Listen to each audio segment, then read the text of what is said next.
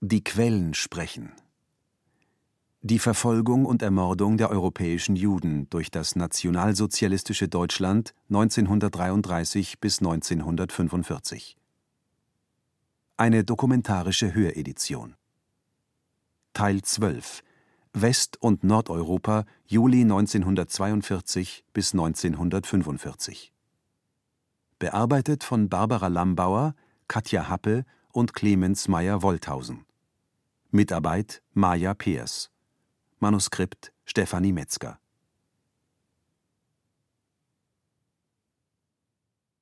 Dokument 1252 Die Vorsitzenden des Jüdischen Rats in Amsterdam fassen am 30. Juni 1942 die Ergebnisse einer Besprechung über den Arbeitseinsatz in Deutschland zusammen. Protokoll Besprechung zwischen Herrn Hauptsturmführer aus der Fünden und Hauptsturmführer Wörlein mit den Herren Abraham Asser und Professor Dr. David Cohen. Wir teilten mit, dass wir alles uns Mögliche getan haben, um die Panik zu beenden, die durch das Gerücht entstanden ist, alle Juden würden nach Polen geschickt.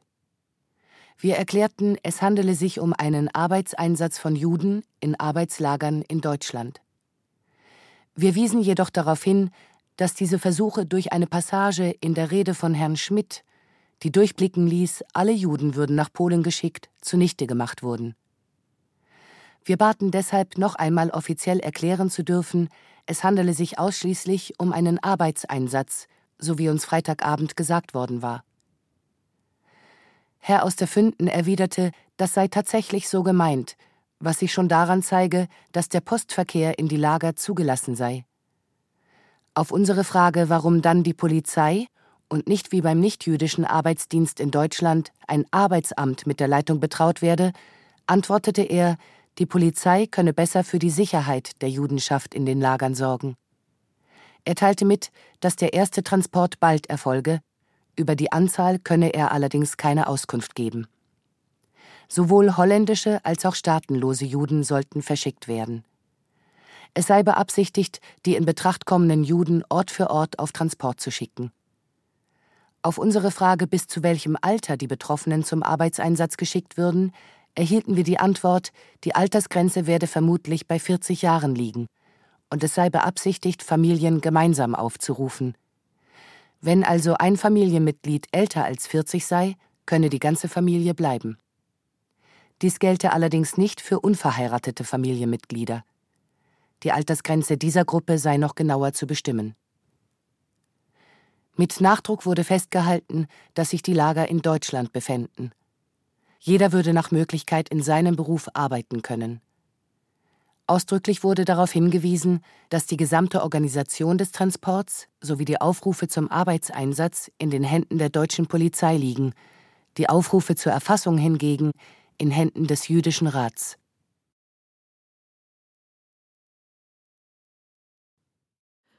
Charlotte Knobloch, geboren in München, 29. Oktober 1932. Als Kind wurde ich ausgegrenzt und ich wusste nicht warum. Ich wusste nicht, was es heißt, ein Jude zu sein.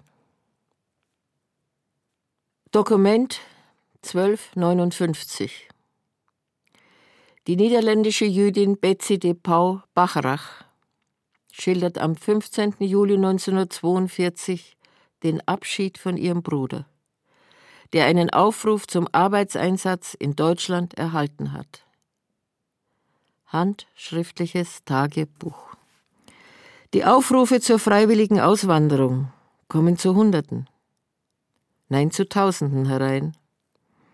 Auch unser Demi hat einen erhalten eine halbe Stunde nachdem er zum zweiten Mal für die Lager für untauglich erklärt worden war. Was war der Junge froh und wie erleichtert waren wir alle. Und dann, direkt nach dieser frohen Botschaft, kam das Einschreiben, und es ist alles so wie im Erlkönig. Und bist du nicht willig, so brauche ich Gewalt. Gewalt, das ist nichts für so einen herzlich guten Kerl wie den Demi. Armer, armer Junge. Letzte Woche Donnerstagabend untauglich erklärt für die Lager. Freitagabend ab nach Deutschland.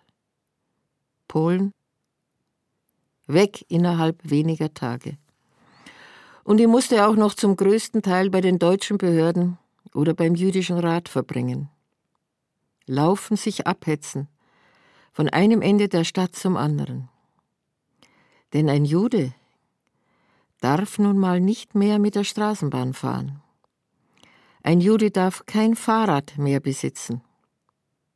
Und ein Jude darf kein einziges Transportmittel mehr benutzen.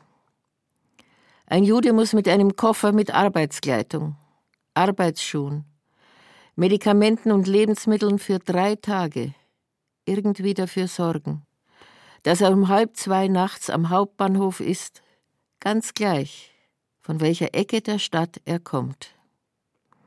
Seine beiden Wolldecken und zweimal Bettwäsche darf er sich auch noch um den Hals hängen. Und jetzt ist er weg. Für immer? Heute Nacht haben wir uns von ihm verabschiedet. Und da stand er. Der Brotsack hing ihm über der Schulter. Die Feldflasche baumelte daneben. Ein großer, starker Kerl und in seinem Innern ein unverdorbenes Kind. Der gute Onkel Demi der Jungen und von Lett, jetzt mit dem Gesicht eines Sterbenden. Und dann auf einmal die Frage an uns alle. Nicht wahr? Ich komme zurück. Sonst hättet ihr doch zu mir gesagt, ich solle nicht gehen. Kurz darauf, als wir uns alle noch einmal umarmt haben, bringt Louis seinen schweren Koffer nach unten. Auf dem dunklen Treppenpodest sucht er noch einmal nacheinander alle unsere Hände und dann erklingt, oh, wie soll ich jemals wieder diesen Ruf vergessen? Wie ein Todesschrei, sein letztes Tschüss über den stillen Platz. Wir schicken ihm auch noch ein Tschüss hinterher. Aber das wird er schon nicht mehr gehört haben. Er, der Taube. Jetzt können wir uns auch schon nicht mehr sehen. Die Nacht ist sehr dunkel. Wir wissen, dass dort unser Demi geht. Wir wissen nicht, wohin er geht. Wir wissen auch nicht, ob er jemals zurückkehrt. Als wir wieder oben sind, beginnt Opa auf einmal heftig zu schluchzen und zu klagen. Was werden Sie mit ihm tun? Sehe ich ihn jemals wieder? Opa ist 72. Er hat ein schwaches Herz und sein einziger Sohn muss nach Deutschland. Polen. Das heißt freiwillige Auswanderung. Was für ein Glück, dass Oma nicht mehr lebt.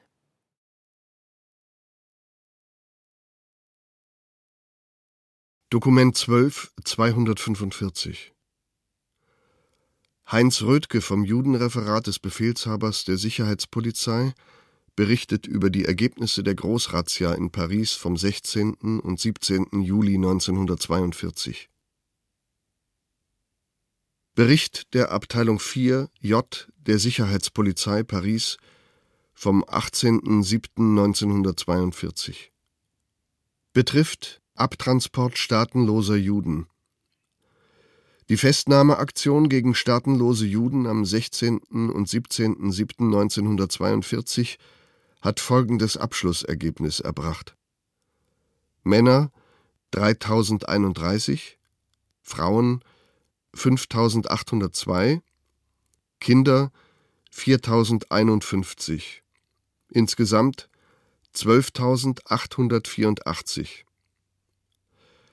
Auffallend bei der Anzahl der Festgenommenen ist der hohe Prozentsatz an Frauen. Der Unterschied zu der Anzahl der festgenommenen Männer wird daraus erklärt, dass bei den früheren Festnahmeaktionen hauptsächlich Männer erfasst worden sind und dass andererseits sich wahrscheinlich mehr Männer als Frauen im rechtzeitigen Augenblick vor der Festnahme in Sicherheit gebracht haben. Die Festgenommenen setzen sich hauptsächlich aus der untersten Schicht der jüdischen Rasse zusammen. Von den festgenommenen Juden wurden noch während der Aktion insgesamt 6000 Männer und Frauen, Unverheiratete oder Ehepaare ohne Kinder, in das Judenlager Drancy gebracht. Der Rest der Festgenommenen wurde zunächst in den Velodrom d'Hiver überstellt.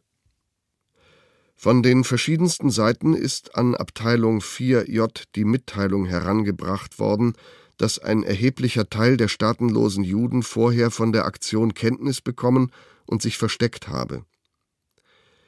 Französische Polizeibeamte sollen in wiederholten Fällen den von ihnen zu erfassenden Personen, namentlich kapitalkräftigen, staatenlosen Juden, von der geplanten Festnahme Mitteilung gemacht und ihnen den Rat gegeben haben, sich am 16. und 17.07.1942 nicht in ihren Wohnungen aufzuhalten.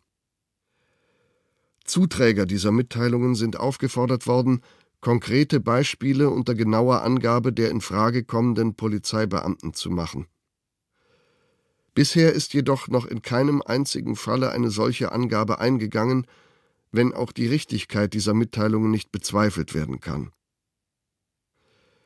Während am ersten Festnahmetag rund 9800 Personen festgenommen worden sind, hat die französische Polizei am 17.07.1942 wie zu erwarten nur noch einen Bruchteil des Ergebnisses vom ersten Tage festgenommen, nämlich rund 3000 Personen. Die französische Bevölkerung hat in wiederholten Fällen ihr Mitleid zu den festgenommenen Juden und ihr Bedauern insbesondere zu den festgenommenen Kindern zum Ausdruck gebracht. Der Transport der festgenommenen Juden ist vielfach nicht in unauffälliger Weise geschehen, so dass ein Teil der nichtjüdischen Bevölkerung Gelegenheit hatte, kleine Ansammlungen zu bilden und über die Gruppe der festgenommenen Juden zu diskutieren. Die französische Presse ist in wiederholten Fällen schon am 16.07.1942 an die Propagandaabteilung herangetreten und hat den Wunsch zum Ausdruck gebracht, über die Festnahmeaktion zu berichten. Der Propagandaabteilung ist mitgeteilt worden, dass einstweilen bis auf weitere Mitteilungen jegliche Artikel in der Presse über die Aktion unterbleiben sollen. Da weitere Aktionen für später geplant sind, wird es zweckmäßig sein, in der Presse nur allgemein gehaltene Artikel zu bringen, deren Inhalte vorher genau mit der Propagandaabteilung abgesprochen werden müssten. In den Artikeln wäre vielleicht darauf hinzuweisen, dass das Judentum sich nach wie vor derart anmaßend benommen hätte, dass einschneidende Maßnahmen notwendig gewesen wären. Es wären hauptsächlich Juden festgenommen worden, die sich nach wie vor auf dem Schwarzmarkt betätigten, Pässe und Identitätskarten fälschten, Bestechungen, Schiebungen größeren Umfangs und die verschiedensten anderen Delikte fortgesetzt begingen. Darüber hinaus fordere aber die Sicherheit der Besatzungsmacht schärfste Maßnahmen gegen die Juden, die täglich nachweisbar in Hunderten von Fällen die Anordnungen des Militärbefehlshabers und des höheren SS- und Polizeiführers umgingen und gegen diese französischen Gesetze verstießen.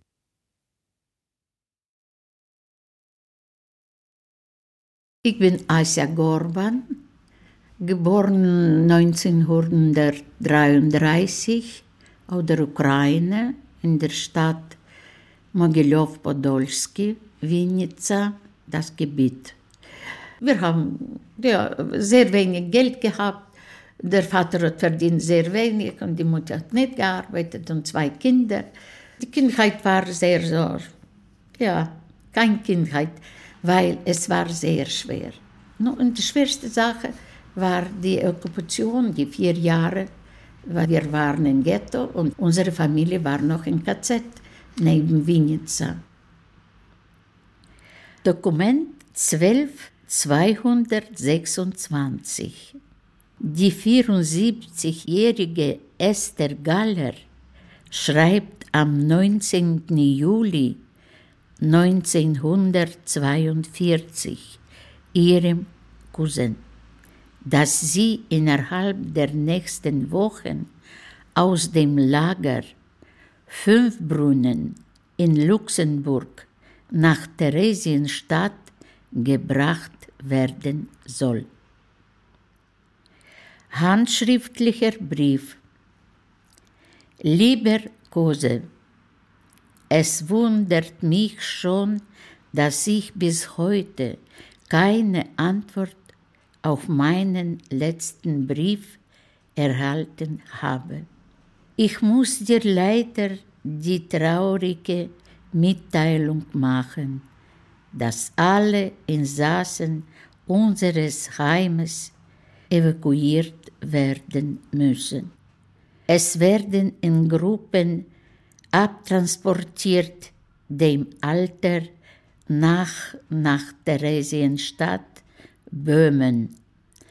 Wann die Reihe für mich kommen wird, weiß ich noch nicht. Allerdings ungefähr binnen vier bis fünf Wochen. Du kannst dir vorstellen meine Aufregung. Ich bin alt, blind und habe kranke Beine. Alles muss zurückbleiben, weil mitnehmen kann man nur so viel, wie man tragen kann, außer Bettzeug und Kochgeschirr. Meine Kinder haben mich gut versorgt, aber ob die mich noch lebendig mal sehen werden, ist eine große Frage da ich bin nicht imstande, solche Strapazen mitzumachen. Grumbach geht auch fort. Es ist vielleicht mein letzter Brief, den ich dir schreibe. Ich küsse und grüße herzlich deine ganze Familie, wie auch deine Geschwister. Esther Galler. Meine Kinder hätten mich nicht alleine lassen sollen, um das alles mitmachen zu müssen.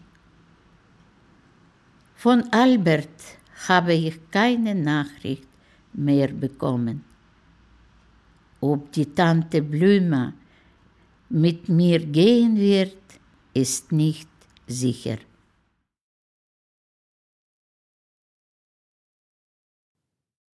Dokument 12, 250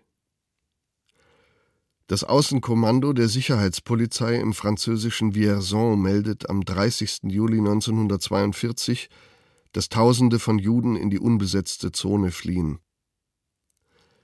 Fernschreiben, gezeichnet SS-Hauptscharführer Wilhelm Bauer, an den Befehlshaber der Sicherheitspolizei und des Sicherheitsdienstes Helmut Knochen, Paris. Betrifft Massenflucht von Juden nach dem unbesetzten Gebiet Frankreichs. Nach entsprechendem Bericht an das Sicherheitspolizeikommando Orléans wird gemeldet, dass in den letzten acht Tagen eine Massenflucht von Juden aus Holland, Belgien und Paris nach dem unbesetzten französischen Gebiet eingesetzt hat. Die Juden führen fast ausnahmslos neu ausgestellte Identitätskarten mit sich, auf welchen sie als Juden nicht kenntlich sind. Innerhalb von drei Tagen wurden beispielsweise am Bahnhof Vierzon durch die hiesige Dienststelle etwa 70 Juden festgenommen. Die übrigen Grenzbahnhöfe können aus Personalmangel von hier nicht kontrolliert werden. Es sind jedoch Meldungen von der Feldgendarmerie und Zolldienststellen hier, dass sich Tausende von Juden illegal in das unbesetzte Gebiet begeben. Alle bisher durchgeführten Razzien waren in dieser Hinsicht erfolgreich. Als Schlepper und mit der Beschaffung von falschen Ausweisen befassen sich zahlreiche Stellen in Den Haag, Brüssel und Paris. Die Festnahmeaktion am Bahnhof Vierzon hat sich durchgesprochen, weshalb hier bereits die Judenflucht nachgelassen hat. Dagegen verteilen sich die Juden nun auf andere Grenzbahnhöfe. Es wird daher dringend gebeten, alle an Grenzbahnhöfen ankommenden Personen vor allem am kommenden Samstag und Sonntag durch besondere Kommandos der Sicherheitspolizei kontrollieren zu lassen. Die Überwachung des dem Außenkommando Vierzon zugeteilten Grenzstreifens von 80 Kilometern ist aus Personalmangel nicht möglich.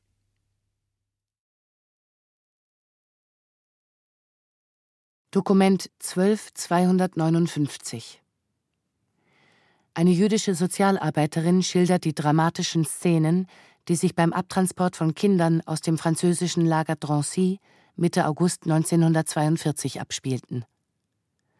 Handschriftlicher Bericht Eines Morgens gab die petanistische Polizei bekannt, dass alle Frauen abreisen und ihre Kinder zurücklassen müssten.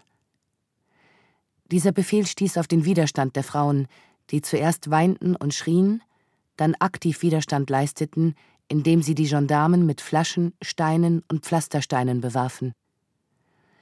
Sie reagierten so heftig, dass die Lagerleitung Verstärkung durch die Polizei und deutsches Militär anfordern musste. Der deutsche Offizier forderte die Frauen auf, in die Baracken zurückzukehren und eine Delegation zu bestimmen – doch die Delegation wurde vom Kommandanten nicht empfangen. Am nächsten Tag um 16 Uhr kündigten die Hitlerschergen über Lautsprecher an, dass die Frauen das Lager am übernächsten Tag um 8 Uhr verlassen und um 6 Uhr von ihren Kindern getrennt würden, von denen jedes sein Gepäck vorbereitet haben sollte. Jeglicher Widerstand erwies sich als unmöglich. Mit blutendem Herzen trennten sich die Mütter von ihren kleinen Kindern und gingen sorgfältig daran, deren armselige kleine Bündel zu packen und beschrifteten sie mit ihren Namen. Am nächsten Tag blieben die kleinen Kinder alleine zurück. In manchen Familien gab es vier bis fünf Kinder zwischen drei und acht Jahren, und das Älteste kümmerte sich um die Jüngeren. Die Gendarmen versuchten, die Kinder zu beruhigen, doch diese stießen sie empört zurück. Im August wurden die Kinder mit der Eisenbahn nach Drancy gebracht, jeweils 750 pro Transport, zusammengepfercht in versiegelten Viehwaggons. Unter brütender Hitze reisten sie zwölf bis dreizehn Stunden mit nur einem Eimer Wasser zum Trinken und einem Toilettenkübel pro Waggon. Sie kamen erschöpft und krank in Drancy an. Wie Sie sich denken können, waren die Toilettenkübel schnell voll, also riss ein 14-jähriger Junge ein Brett aus seinem Waggon und leerte den Kübel aus. Bei der Ankunft des Zuges bemerkten die Nazis diese Untat und der Offizier kündigte an, dass vier erwachsene Juden erschossen würden, wenn sich der Missetäter nicht freiwillig meldete. Da trat der 14-jährige Verbrecher erhobenen Hauptes aus der Reihe, sah dem Offizier direkt in die Augen und erklärte, ich war es. Der Offizier ertrug den geraden und würdevollen Blick des Kindes nicht, wandte sich ab und bestrafte ihn nicht. In Drancy kamen die Kinder an einem dieser außergewöhnlich heißen Augusttage an. An diesem Tag war die Hitze beinahe unerträglich.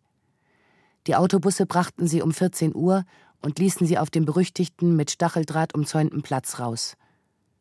Alle waren völlig erschöpft, ihre Gesichter von der Hitze und Durst gezeichnet. Sie ließen sich auf den Boden fallen und legten ihre kleinen Köpfe auf ihre Päckchen. Die einen hatten ihre Sachen in Kissenüberzügen, andere in Rucksäcken. Die Sonne brannte, die Kräfte waren am Ende. Und man ließ sie dort, dieser bleiernen Sonne ausgesetzt, bis zum Appell um 18 Uhr.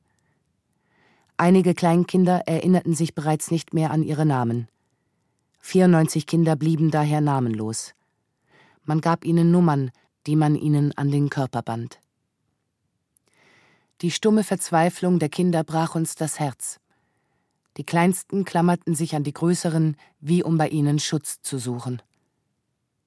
Bis an mein Lebensende werde ich die Szene nicht vergessen können, als sich zwei ganz kleine Blondschöpfe mit hellblauen Augen, drei und viereinhalb Jahre alt, aneinander klammerten und ihre kleinen Arme umeinander schlangen, wie um sich gegenseitig zu beschützen.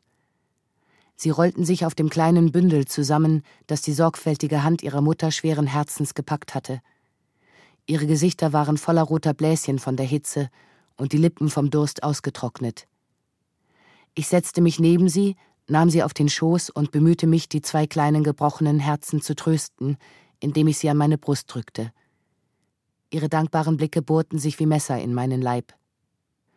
Leider musste ich mich am Abend von ihnen trennen, denn selbst die Sozialarbeiterinnen durften nicht ins Treppenhaus der Deportationskandidaten. Der erschreckendste Moment, der grauenhafteste, war der Tag ihrer Deportation, als man sie um halb fünf Uhr weckte, um sie auf dem berüchtigten von Stacheldraht umgebenen Platz zu versammeln, dem Platz der Durchsuchung. Beim Hinausgehen brach ein einziger Schrei aus. Mama, Mama. Und 750 kleine Kinder, manche noch Babys auf schwankenden Beinen, riefen und schrien nach ihren teuersten, ihren Liebsten. Mama. Ganz Drancy schrie. Mama, Mama. Man versammelte die Kleinkinder, um ihr Gepäck zu durchsuchen, um ihre Kleider zu durchsuchen, beinahe sogar die zierlichen Körper, um Geld zu suchen. Bei wem? Bei drei- bis achtjährigen Kindern. Man peinigte sie dort bis acht Uhr. Eine wahre Marter. Gnadenlos. A. Die Banditen, die Polizeiinspektoren, Petins Polizisten. Kein Anflug von Gnade, keine Milde. Und um acht Uhr fuhren die Autobusse mit 750 Kleinen ab, begleitet von 250 Frauen, die sie angeblich pflegen sollten. Für immer. Ein einziger Gedanke verfolgt mich. Rache.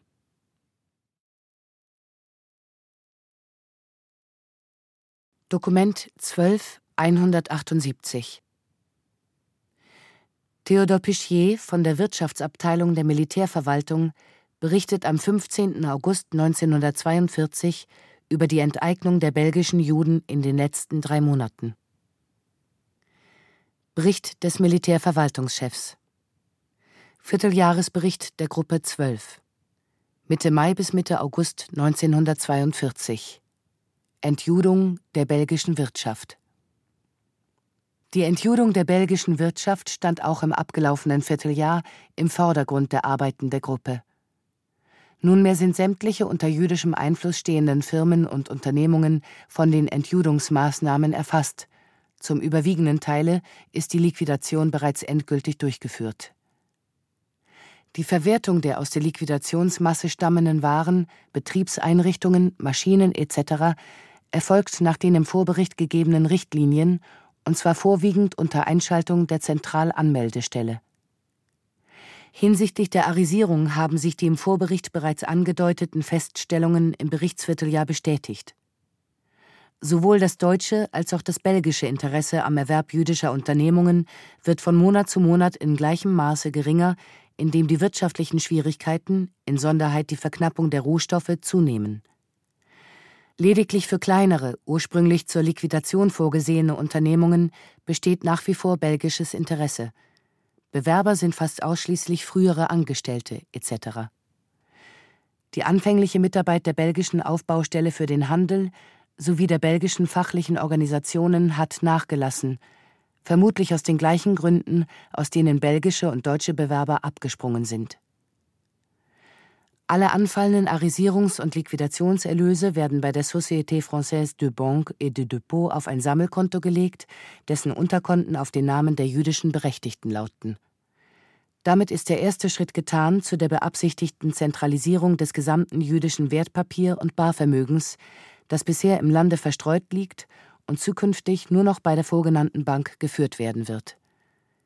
Die Vorzüge dieser Maßnahme straffe Beaufsichtigung, Vereinheitlichung und Vereinfachung des Ausnahmegenehmigungsverfahrens, jederzeitige Erfassung des dem Reich verfallenen Vermögens ehemaliger deutscher Juden liegen auf der Hand.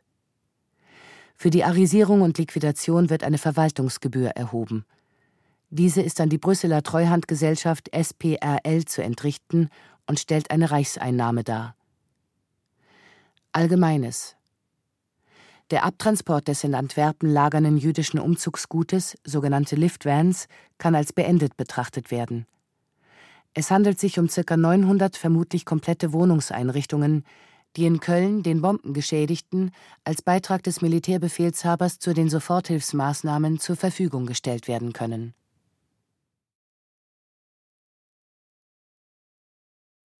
Dokument 12 81 Der höhere SS- und Polizeiführer Hans Rauter unterrichtet am 24. September 1942 Himmler über den Stand der Deportationen aus den Niederlanden. Geheimes Einschreiben Den Haag betrifft Judenabschiebung. Reichsführer. Ich darf Ihnen einen Zwischenbericht über die Abschiebung der Juden vorlegen. Bis jetzt haben wir mit den strafweise nach Mauthausen abgeschobenen Juden zusammen 20.000 Juden nach Auschwitz in Marsch gesetzt. In ganz Holland kommen ungefähr 120.000 Juden zur Abschiebung, worin allerdings auch die Zahl der Mischjuden enthalten ist, die ja zunächst hier bleiben. In Holland gibt es ungefähr 20.000 Mischehen. Im Einvernehmen mit dem Reichskommissar schiebe ich aber auch alle jüdischen Teile der Mischehen ab, sofern aus diesen Mischehen keine Kinder hervorgegangen sind. Es werden dies ca. 6000 Fälle sein, so dass ca. 14.000 Juden aus Mischehen zunächst hierbleiben. In den Niederlanden gibt es eine sogenannte Werkvereiming, eine dem niederländischen Sozialministerium unterstehende Arbeitseinrichtung, die Juden zu verschiedenen Arbeiten in geschlossenen Betrieben und Lagern anhält. Wir haben diese Werkverreimingslager bisher nicht angetastet, um die Juden da hinein flüchten zu lassen. In diesen Werkverreimingslagern sind ca. 7000 Juden. Wir hoffen, bis zum 1. Oktober auf 8000 Juden zu kommen. Diese 8000 Juden haben ca. 22.000 Angehörige im ganzen Lande Holland.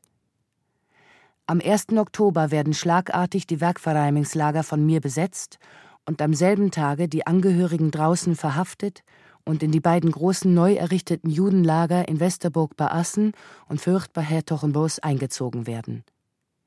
Ich will versuchen, anstatt zwei Zügen je Woche drei zu erhalten. Diese 30.000 Juden werden nun ab 1. Oktober abgeschoben. Ich hoffe, dass wir bis Weihnachten auch diese 30.000 Juden weghaben werden, so dass dann im Ganzen 50.000 Juden also die Hälfte aus Holland entfernt sein werden. Schon seit Wochen laufen bei den Bevölkerungsregistern in den Niederlanden die Vorarbeiten für die Feststellung der Mischehen, also die Erbringung des Nachweises, dass die arischen Teile der Mischehen tatsächlich arisch sind. Diese 13.000 Mischjuden erhalten auf ihrem Judenausweis einen Vermerk, dass sie die Berechtigung haben, in Holland zu bleiben. Ferner werden in derselben Form bearbeitet die Rüstungsarbeiter, die die Wehrmacht unbedingt hier noch braucht. Circa 6000 plus Anhang ist gleich zusammen 21.000. Eingeschlossen in diese Zahl sind die Diamantarbeiter aus Amsterdam, ferner gewisse Bilder und NSB-Juden 20. Am 15. Oktober wird das Judentum in Holland für vogelfrei erklärt. Das heißt, es beginnt eine große Polizeiaktion, an der nicht nur deutsche und niederländische Polizeiorgane, sondern darüber hinaus der Arbeitsbereich der NSDAP, die Gliederungen der Partei, der NSB, die Wehrmacht usw. So mit herangezogen werden. Jeder Jude, der irgendwo in Holland angetroffen wird, wird in die großen Judenlager eingezogen. Es kann also kein Jude, der nicht privilegiert ist, sich mehr in Holland sehen lassen. Gleichzeitig beginne ich mit Veröffentlichungen, wonach Ariern die Juden versteckt gehalten oder Juden über die Grenze verschoben oder Ausweispapiere gefälscht haben, das Vermögen beschlagnahmt und die Täter in ein KZ überführt wurden. Das alles, um die Flucht der Juden, die in großem Maße eingesetzt hat, zu unterbinden. Die neuen Hundertschaften der holländischen Polizei machen sich in der Judenfrage ausgezeichnet und verhaften Tag und Nacht zu Hunderten die Juden. Die einzige Gefahr, die dabei auftritt, ist der Umstand, dass da und dort einer der Polizisten daneben greift und sich aus Judeneigentum bereichert. Ich habe Verhandlungen des SS und Polizeigerichts vor der versammelten Hundertschaft angeordnet. Das Judenlager Westerburg ist bereits ganz fertig. Das Judenlager Fürth wird am 10. bis 15. Oktober vollendet sein. Heil Hitler! Ihr gehorsamst ergebener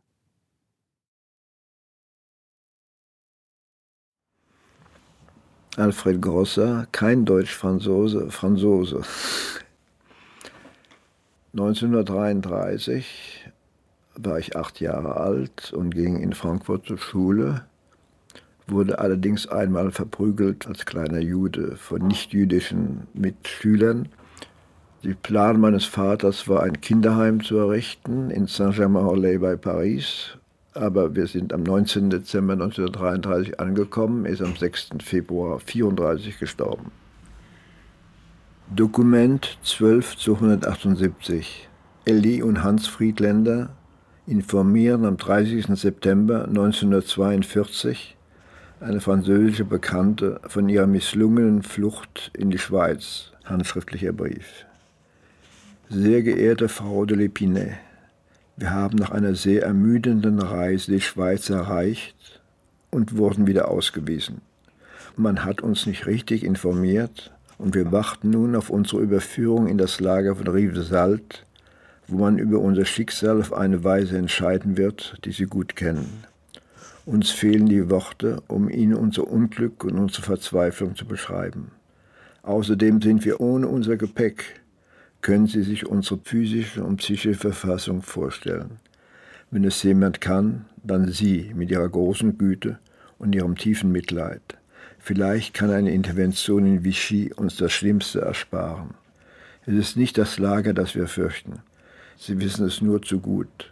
Wenn Sie die geringste Möglichkeit haben, uns zu helfen, zögern Sie nicht. Wir bitten Sie inständig, handeln Sie schnell. In Vichy wird man bestimmt eine Lösung finden, die weniger katastrophal für uns wäre. Vergessen Sie den Kleinen nicht. Gott belohne und segne Sie und Ihre ganze Familie. Elli und Jan Friedländer.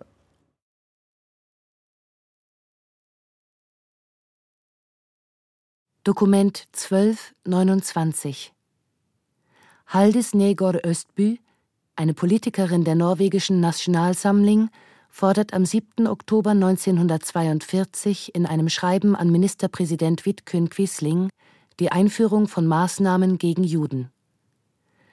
Betrifft die Judenfrage.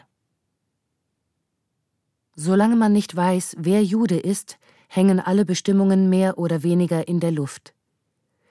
Ich erlaube mir daher vorzuschlagen, dass alles daran gesetzt wird, das große Judenregister voranzutreiben, an dem das Statistikbüro der NS mit Ressortleiter Nylander seit diesem Frühjahr arbeitet.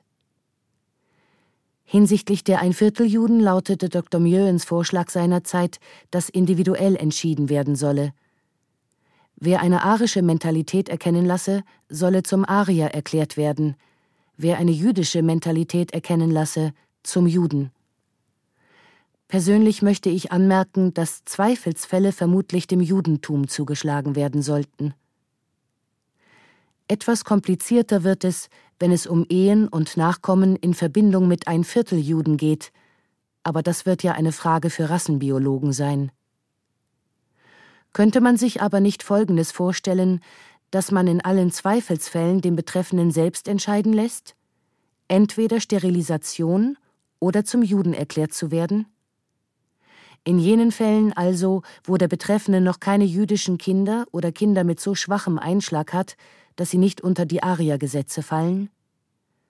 Binnen einer Generation oder zwei würde sich dieses Problem von allein lösen. Es ist eine Selbstverständlichkeit, dass die letztendliche Regelung der Judenprobleme ohne Sentimentalität durchgeführt werden muss, wenn es darum geht, unser Volk und Europa gegen einen neuen jüdischen Vorstoß zu schützen aber ein gewisses Maß an Menschlichkeit sollte bewiesen werden, solange dies ohne Schaden für unser Volk möglich ist. So haben wir beispielsweise hier in Lillewern zwei jüdische Brüder.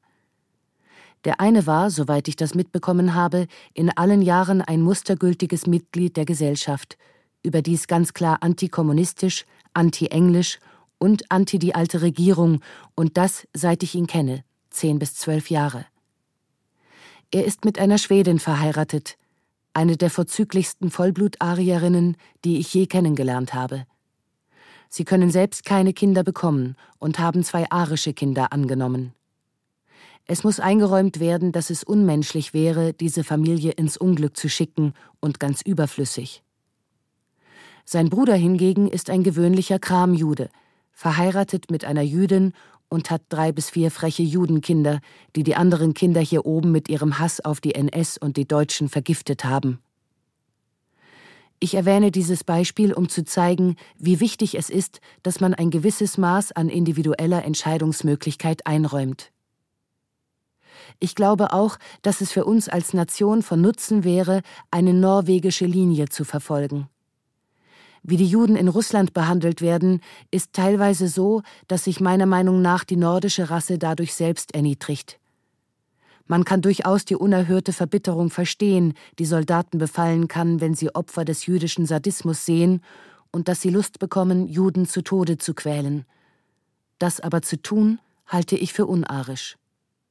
Die alten Wikinger waren sicher keine Chorknaben. Es ist ohne Zweifel oft vorgekommen, dass sie ihren Opfern die Augen ausstachen, sie misshandelten und verstümmelten. Aber ich glaube, es wäre ein großer Gewinn, wenn die NS es zu den germanischen oder vielleicht eher den nordischen Tugenden zählen würde, dass man einen geschlagenen Feind nicht misshandeln soll, sondern ihn, wenn nötig, schnell und gnadenlos erschießt. Das ist das gleiche wie bei Tieren. Sie sollen schnell und schmerzlos getötet und nicht grausam gefoltert werden. Das sollte wohl auch für Juden gelten. Ich finde es auch nicht richtig, dass junge SS-Männer, Männer nordischen Blutes, als Henker benutzt werden, um jüdische Frauen, Kinder und Greise zu erschießen. Das sollte man den Russen oder einem asiatischen Menschenschlag überlassen, die liebend gern Rache an ihren Plagegeistern üben werden. Dass vielleicht auch norwegische Jungs für solche Henkerdienste benutzt werden, finde ich furchtbar. Danach können sie unmöglich wieder normale Menschen werden. Der Krieg ist auch ohne solche Schrecken brutal genug. Wenn ich mir erlaubt habe, diese Ansichten zu unterbreiten, dann deshalb, weil es mit Ausnahme des Ministerpräsidenten in der Bewegung niemanden gibt, der sich mit der Judenfrage so eingehend befasst hat wie ich, und weil ich mehr mit Propaganda gearbeitet habe als sonst jemand in der NS. Hail Ossal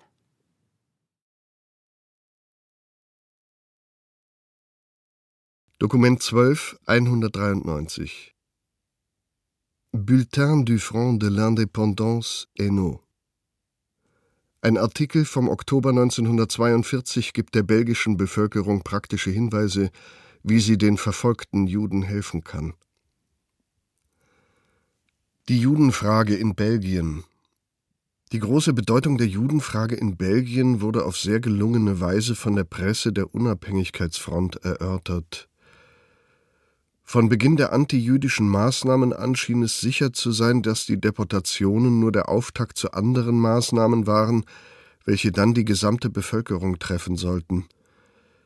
Was wir vorausgesehen haben, ist jetzt Wirklichkeit geworden. Die brutale Hand der Besatzer trifft heute alle Belgier ohne Unterschied. Die Verfolgungen, die uns drohen, dürfen uns aber nicht daran hindern, unseren jüdischen Landsleuten zu Hilfe zu kommen. Im Gegenteil, mehr denn je müssen wir uns mit ihnen solidarisch erklären, um den Unterdrückern die Stirn zu bieten. Es liegt den Belgiern am Herzen, den verfolgten Juden auf effiziente Art zu helfen. Eine ausführliche Untersuchung der Frage erlaubt es uns nun, unseren Komitees praktische Maßnahmen zur Unterstützung der jüdischen Bevölkerung zu empfehlen. Praktische Hilfsmaßnahmen für die jüdische Bevölkerung. Erstens überall die Verbrechen gegen die Juden bekannt machen. Das Schweigen der unterwürfigen Presse zu diesem Thema ist bezeichnend. Die Bevölkerung einiger großer Städte weiß, was vor sich geht. Die Besatzer fürchten die Empörung des Volkes. Diese Empörung muss geschürt werden, indem alle Belgier darüber aufgeklärt werden, was in Brüssel, Antwerpen, Charleroi, Gent und so weiter vor sich geht. Zweitens den Juden helfen, bei den Razzien Widerstand zu leisten. Bei den Razzien zumindest aus den Wohnungen herauskommen, die Agenten der Gestapo beschimpfen, die eigene Verachtung gegenüber den Soldaten ausdrücken, die sich zu solchen Manövern hergeben und im Fall von Prügeleien eingreifen, um den Juden zu helfen, sich zu wehren und zu flüchten. Drittens, den Juden helfen, sich zu verstecken. Hier ist die Hilfe der regionalen Komitees besonders wertvoll. Die Juden müssen unter der nichtjüdischen Bevölkerung aufgeteilt werden, um sie dem Zugriff der Gestapo zu entziehen, die, wie wir wissen, mit relativ wenigen Leuten arbeiten muss. Hier einige Vorschläge, die von den lokalen Komitees genau geprüft werden sollten. Erstens die Kinder retten. A. Gibt es nichtjüdische Familien, die ein jüdisches Kind oder mehrere Kinder kostenlos oder gegen eine minimale Entschädigung aufnehmen würden? Wenn die Entschädigung 15 Francs pro Tag erreicht oder überschreitet, ist es besser, die Kinder in Einrichtungen unterzubringen, wo sie ihre Ausbildung fortsetzen können. B. Gibt es in den Gemeinden ein Sanatorium, eine Schule, eine Krippe, ein Pensionat, ein Kloster, die jüdische Kinder aufnehmen würden?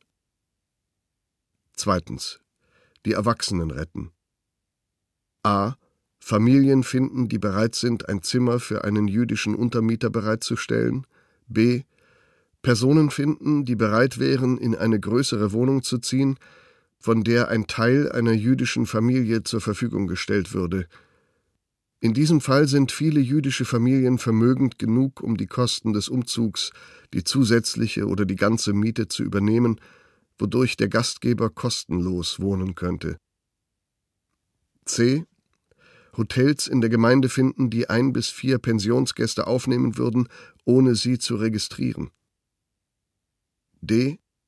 Bei den Gemeindeeinrichtungen vorsprechen, Klöster, Heime, Krankenhäuser etc.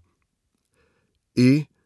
Wohlhabende Familien suchen, die eine jüdische Hausangestellte, ein jüdisches Paar aufnehmen würden, wo der Mann Hausdiener wäre oder andere Dienste verrichten könnte. F. Unternehmen, Bauernhöfe usw. So suchen, die einen jüdischen Arbeiter, einen jüdischen Knecht aufnehmen würden. Für all diese Aufgaben ist es sinnvoll, sich an das Zentrum zu wenden oder es zumindest sofort über alle Schritte zu informieren. Der Rhythmus der Razzien beschleunigt sich, es muss also schnell gehandelt werden. Es ist ratsam, in jeder Sektion, in jeder Mitgliedsorganisation eine genaue Liste der Aufgaben zu erstellen und diese sehr gewissenhaft aufzuteilen. Schließlich wäre es vielleicht gut, wenn das lokale Komitee einen Aufruf verfasst und verteilt.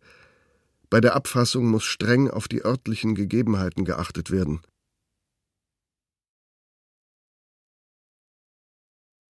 Dokument 1292 Bob Cahen erzählt seiner Familie am 1. November 1942 vom Leben im niederländischen Lager Westerbork. Handschriftlicher Brief. Die Lage im Lager wechselt in jüngster Zeit ständig. Wie ihr alle wisst, kamen hier Anfang Oktober etwa 17.000 Juden aus den ganzen Niederlanden an. Was wir damals miterlebt haben, spottet jeder Beschreibung. Die Menschen kamen hier an, gejagt wie Vieh, einige begraben unter ihrem Gepäck, andere ohne jeden Besitz, einige nicht einmal richtig gekleidet kranke Frauen, die man aus dem Bett geholt hatte, in dünnen Nachthemden, Kinder in Hemdhöschen und barfuß, alte Leute, kranke, gebrechliche, immer mehr neue Menschen kamen in das Lager. Die Baracken waren voll, übervoll. Es gab höchstens Platz für zehntausend Menschen, und doch kamen immer mehr dazu. Die Schmiede arbeitete unter Hochdruck und produzierte Betten am laufenden Band. Strohsäcke und Matratzen gab es schon lange nicht mehr. Die Menschen mussten auf den eisernen Betten liegen. Die Baracken wurden immer voller. Die Menschen saßen oder lagen weinend herum. Sie schliefen auf oder unter Schubkarren im Freien. Es gab nicht genug zu essen. Warmes Essen bekam man manchmal nur alle drei Tage und dann noch zu wenig. Die Säuglinge bekamen keine Milch. Was anderes gab es nicht. Die Pumpen für die Wasserversorgung arbeiteten unter Hochdruck und waren nicht mehr in der Lage, das Wasser ausreichend zu säubern, so dass die Menschen verschmutztes Wasser trinken mussten, mit den entsprechenden Folgen. Baracken, in die unter normalen Umständen 400 Personen passten, wurden nun vollgepfropft mit bis zu 1000 Menschen, die überall auf dem Boden herumlagen. Die Toiletten reichten nicht aus, waren verstopft. Männer und Frauen lagen in denselben Räumen, es war ein Chaos. Dazwischen mussten wir arbeiten, die Patienten abholen und versorgen. Unser Krankenhaus füllte sich und wurde um eine neue Baracke erweitert, mit fünf zusätzlichen Sälen. Neues Personal wurde eingestellt. Schnell, schnell. Einen Tag später war alles schon wieder voll. Eine große Baracke wurde zusätzlich als Notfallkrankenhaus eingerichtet. Die Menschen lagen in drei Etagen übereinander. Sechs Ärzte arbeiteten Tag und Nacht, unterstützt durch einen Stab von Pflegern und Schwestern. Und es kamen immer mehr Patienten. Noch einmal fanden 300 eine Unterkunft und dann war auch diese Baracke voll. Die übrigen mussten bleiben, wo sie waren. Die Pflege selbst, kein Material, Nachttöpfe und Urinale fehlten, keine Teller, um davon zu essen, warmes Wasser gab es nicht, es gab keine Tücher und Decken. Und dann ereignete sich der erste Todesfall, und es folgten regelmäßig weitere. Jeden Tag schieden zwei bis drei Menschen aus ihrem Leiden. Das Zeitalter der Zivilisation. Deutschland gewinnt an allen Fronten, bringt Kultur und Zivilisation. Zivilisation, wenn man Menschen auf Schubkarren, auf Rucksäcken oder einfach auf dem Boden liegen lässt. Kultur, wenn man eine Mutter verzweifeln sieht, weil sie ihr Kind nicht nähren kann, keine Milch. Es kann sich keiner eine Vorstellung machen, was es für uns bedeutet, Menschen nicht genügend helfen zu können und ihr Leben langsam erlöschen zu sehen. Ihr habt noch nie an einem Wettlauf mit dem Tod teilgenommen, wenn er seine gierigen Finger nach einer neuen Beute ausstreckt. Ein Mann, der lieber das Ende suchte, als in die Hölle zu kommen. Die Hölle in Polen. Wir fanden ihn auf einem Tisch liegend, mit durchschnittener Kehle. Er lebte noch und sagte, Lasst mich ruhig so liegen, Freunde, so ist der Tod nicht so schlimm. Wir haben den Wettlauf aufgenommen, brachten ihn ins Krankenhaus, dort war alles schon vorbereitet, wir gewannen den Wettlauf. Er lebt noch, es geht ihm besser, und doch wird er jetzt deportiert.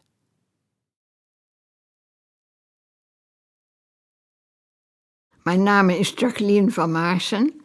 Ich bin am 30. Januar 1929 geboren und lebe in Amsterdam. Ich lese Dokument Nummer 1293. Salomon und Hannah Gottlieb werfen am 2. November 1942 eine Karte aus dem Deportationszug und verabschieden sich von ihrer Tochter und deren Mann. Handschriftenkarte, ungezeichnet an Oskar Eberle, Rotterdam, Gordelweg 122. Liebe Kinder, wir sind auf dem Weg nach Birkenau. Glauben wir. Auf jeden Fall sind wir auf dem Weg irgendwohin. Kopf hoch, das machen wir auch. Vater und ich sind zusammen und kommen wieder zurück. Verliert nicht den Mut eure Mutter und euer Vater.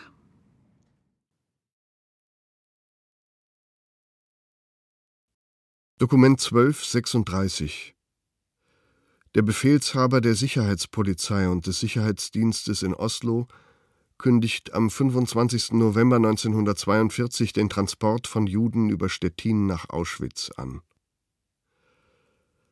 Geheimes Fernschreiben, gezeichnet SS-Sturmbannführer Helmut Reinhardt, an die Stapo-Leitstelle Stettin. Betrifft Abtransport von Juden aus Norwegen. Dringend sofort vorlegen. Vorgang ohne. Aus besonderen Gründen kann ich erst heute mitteilen, dass am 26.11.42 ein Schiffstransport von ungefähr sieben bis 900 männlichen und weiblichen Juden in allen Altersstufen von Oslo nach Stettin durchgeführt werden wird. Die Überfahrt wird wahrscheinlich ungefähr drei Tage beanspruchen. Da das von der Kriegsmarine zur Verfügung gestellte Schiff nach seiner Ankunft in Stettin sofort wieder benötigt wird, bitte ich die sofortige Ausschiffung und Unterbringung der Juden nach ihrer Ankunft vorzubereiten. Die Juden sollen nach Auschwitz verbracht werden. Ich habe soeben das Reichssicherheitshauptamt unterrichtet und nehme an, dass von dort aus weitere Weisung erfolgt.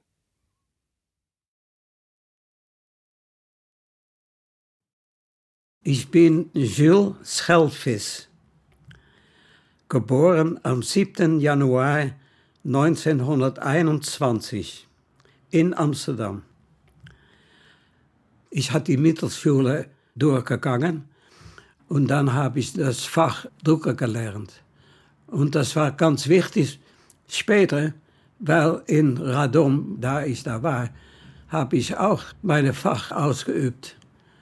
Wir waren in Polen lange Zeit in verschiedenen Lagen und es waren nur drei Holländer zwischen all diese Tausende und Tausende polnische Juden. Dokument 1243. Der nach Schweden geflohene David Century wendet sich am 26. Januar 1943 aus Sorge um seine nach Polen deportierten Angehörigen an den norwegischen Ministerpräsidenten Vidkun Quisling. Handschriftliches Schreiben. Als einer der norwegischen Juden, die das Glück hatten, der Deportation nach Polen zu entgehen, erlaube ich mir hiermit einen Appell an Sie zu richten. Eine schwedische Zeitung veröffentlichte vor einiger Zeit ein Interview mit Ihnen in dieser Angelegenheit und Sie sollten geantwortet haben, dass die Juden, die nach Polen geschickt werden, dort ein neues Leben anfangen werden. Ich muss davon ausgehen, dass Sie das, was Sie da sagten, auch meinen, dass also alle diese Menschen nach Polen gekommen sind, um zu leben und nicht um zu Tode gequält zu werden. Letzteres wird nämlich in Zeitzeugen und Radioprogrammen außerhalb von Norwegen so oft behauptet, dass sich das Gefühl tiefer Angst, dass an dieser Behauptung etwas Wahres sein könnte, durch schwer unterdrücken lässt. Die meisten von uns, die entkommen sind, haben einen oder mehrere Angehörige, die nach Polen deportiert wurden.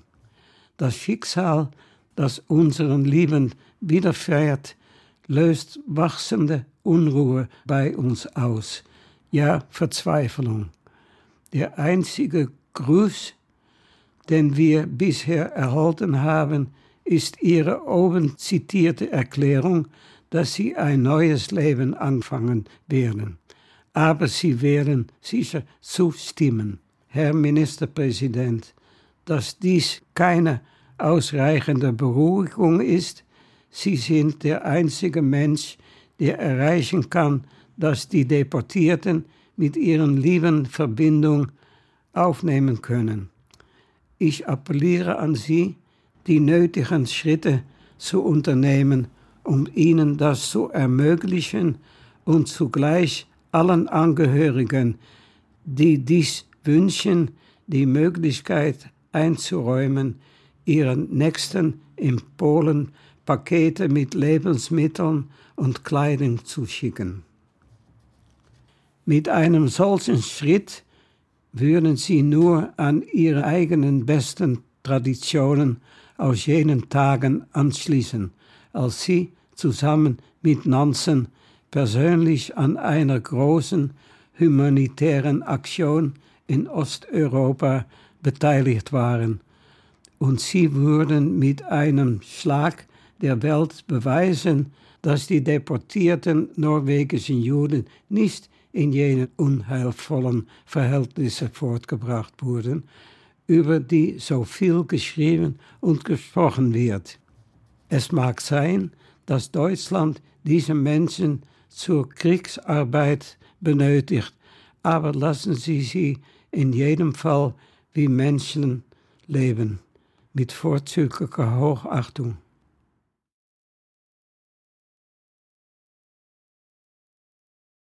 Dokument 12, 204 Die Belgierin Marie-José Verplaze stimmt in einem Brief vom 27. Januar 1943 zu, einen jüdischen Jungen in ihrer Familie aufzunehmen. Handschriftlicher Brief an Raphael Verbeke Lieber Cousin Raphael, Du siehst, dass ich diesmal sehr viel schneller bin mit einer Antwort, denn erst heute Morgen haben wir deine Postkarte erhalten.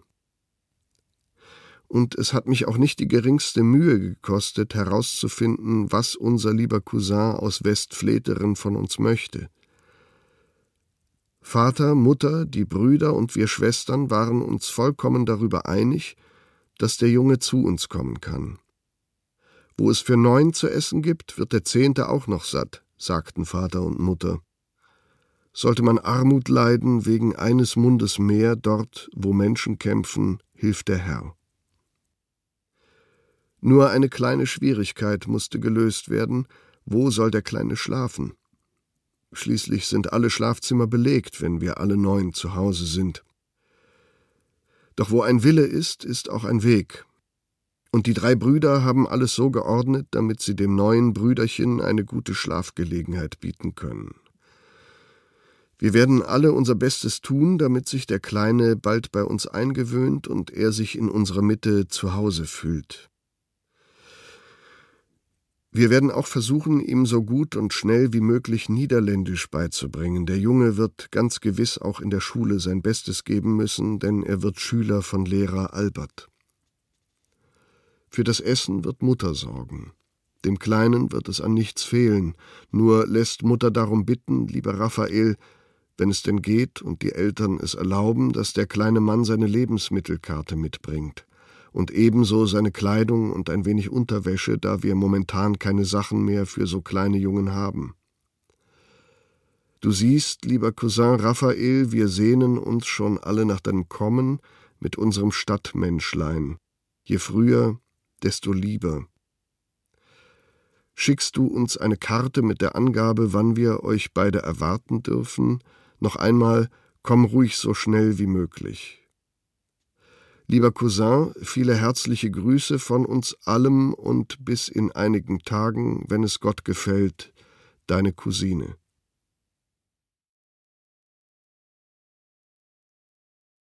Dokument 12 292 Der Befehlshaber der Sicherheitspolizei in Frankreich, Helmut Knochen, beklagt sich am 12. Februar 1943 beim Reichssicherheitshauptamt, dass Franzosen und Italiener die Deportation französischer Juden behindern. An SS-Gruppenführer Heinrich Müller, Amt 4, Reichssicherheitshauptamt Berlin. Betrifft Endlösung der Judenfrage in Frankreich. Vorgang Rücksprache mit SS-Obersturmbannführer Eichmann in Paris.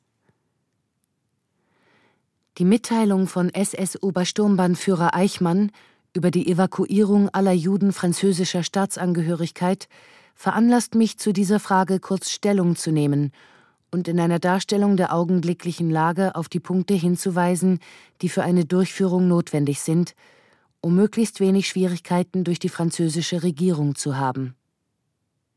Erstens. Wie in den verschiedenen Berichten mitgeteilt wurde, hat sich die französische Regierung auf deutschen Druck hin bereit erklärt, die Juden nicht französischer Staatsangehörigkeit, einschließlich der staatenlosen Juden, festnehmen zu lassen und auch von der französischen Polizei an die deutsche Polizei zum Abtransport ins Reich abzugeben. Zweitens. Die französische Regierung, das heißt vor allem Marschall Pétain, widersetzt sich aber jedem Versuch, die Maßnahmen gegen Juden auch auf Juden französischer Staatsangehörigkeit zu erweitern.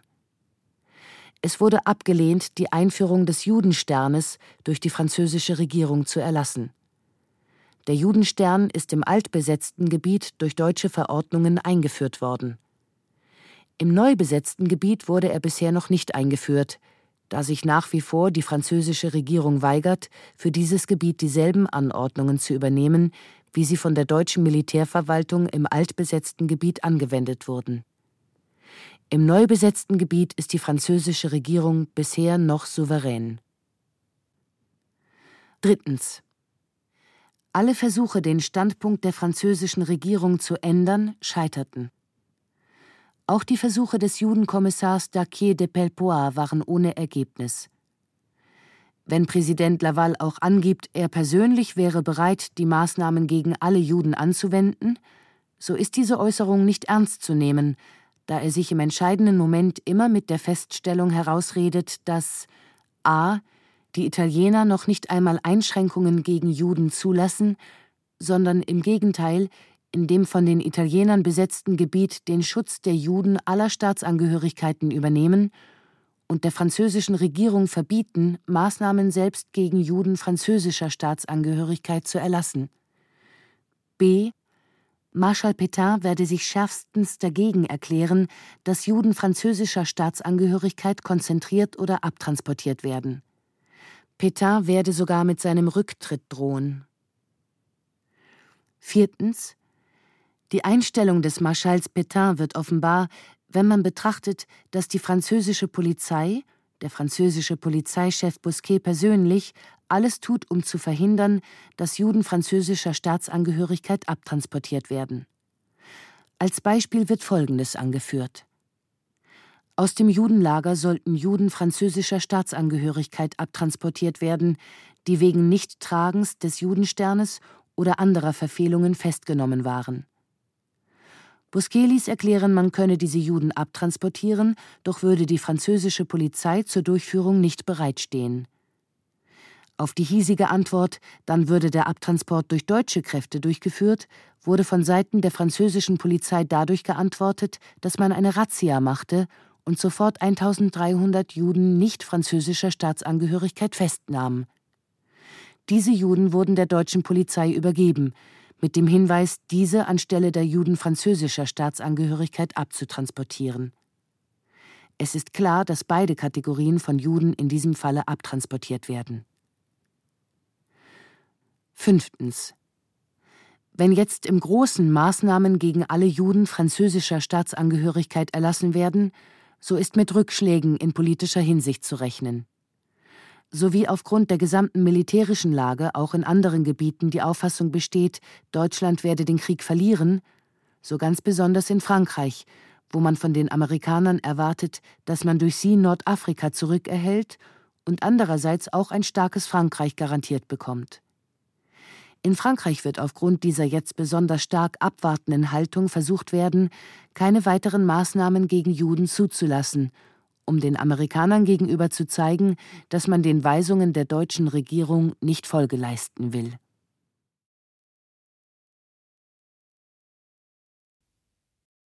Dokument 12111 Einto de Boer kritisiert am 15. März 1943 ihm untergebene niederländische Polizisten, die sich weigern, bei der Deportation von Juden mitzuwirken. Schreiben des Kommandanten des Marschaussee-Bezirks Groningen an den Abteilungskommandanten, den Truppenkommandanten Westerborg, den Kommandanten der Verkehrsgruppen, Distriktbüros, Bürovorsteher und Materialverwalter. Betreff Transport von Juden durch die niederländische Polizei. Manche glaubten, die Worte des Führers zielten auf die Vernichtung der Juden selbst. Das ist natürlich der größtmögliche Unsinn, da man sich dann nicht so viel Mühe zu geben bräuchte, die ohnehin knappen Transportmittel für ihre Verschickung zur Verfügung zu stellen. Und ebenso wenig müsste man die kranken Juden mit Krankenwagen in ein gesondertes Krankenlager bringen. Tatsächlich wird keinem einzigen Juden, wenn er sich nicht widersetzt, auch nur ein Haar gekrümmt. Man vermeidet sogar jede unnötige Härte, indem man die Familien beim Transport zusammenhält. Obwohl dies allen Polizisten hätte bekannt sein müssen, haben sich dennoch einige Marschausseebeamte, alles Angehörige der Gruppe Grotegast, geweigert, den ihnen erteilten Befehlen Folge zu leisten. Nachdem zunächst der Abteilungskommandant versucht hat, besagte Beamte zur Erfüllung ihrer Pflichten zu bewegen, wurden sie am Abend von mir persönlich auf ihre unangemessene Haltung hingewiesen. Danach blieb ihnen eine Nacht Bedenkzeit, um sich zu besinnen. Am nächsten Morgen wurde einer nach dem anderen in Anwesenheit deutscher Polizeibeamter noch einmal vor die Wahl gestellt, den erteilten Befehl sofort auszuführen oder in ein Konzentrationslager überstellt zu werden. Leider zeigte sich, dass der Gruppenkommandant Unterleutnant de Witt und zehn seiner Männer, darunter drei Feldwächter, so von kommunistischen Flugblättern, Kanzelreden oder der Propaganda des englischen Radios aufgewiegelt waren, dass sie sich weiterhin weigerten. Auf Befehl des Generalkommissars für das Sicherheitswesen wurden sie daraufhin sofort und ohne Anspruch auf Pension oder andere Einkünfte aus dem Dienst entlassen und ins Konzentrationslager Fürth verbracht, von wo aus sie später nach Deutschland zum Arbeitseinsatz in Maschinenfabriken transportiert werden sollen. Mit dieser bedauerlichen, halsstarrigen Haltung, die etliche Familien in großes Unheil stürzt, haben die Betroffenen ihrer Truppe und ihrem Volk zudem einen sehr schlechten Dienst erwiesen.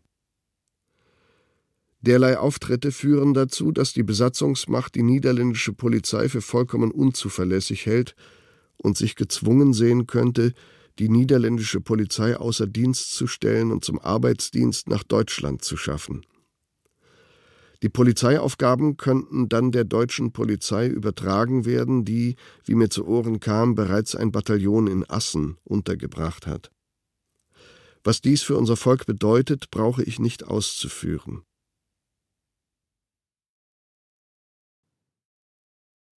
Dokument 12 297 Der Präfekt des französischen Departements Marne, Louis Peretti de la Rocca, meldet am 26. März 1943 dem Generalsekretär der Polizei Bousquet die Fluchtversuche von Juden aus einem Deportationszug.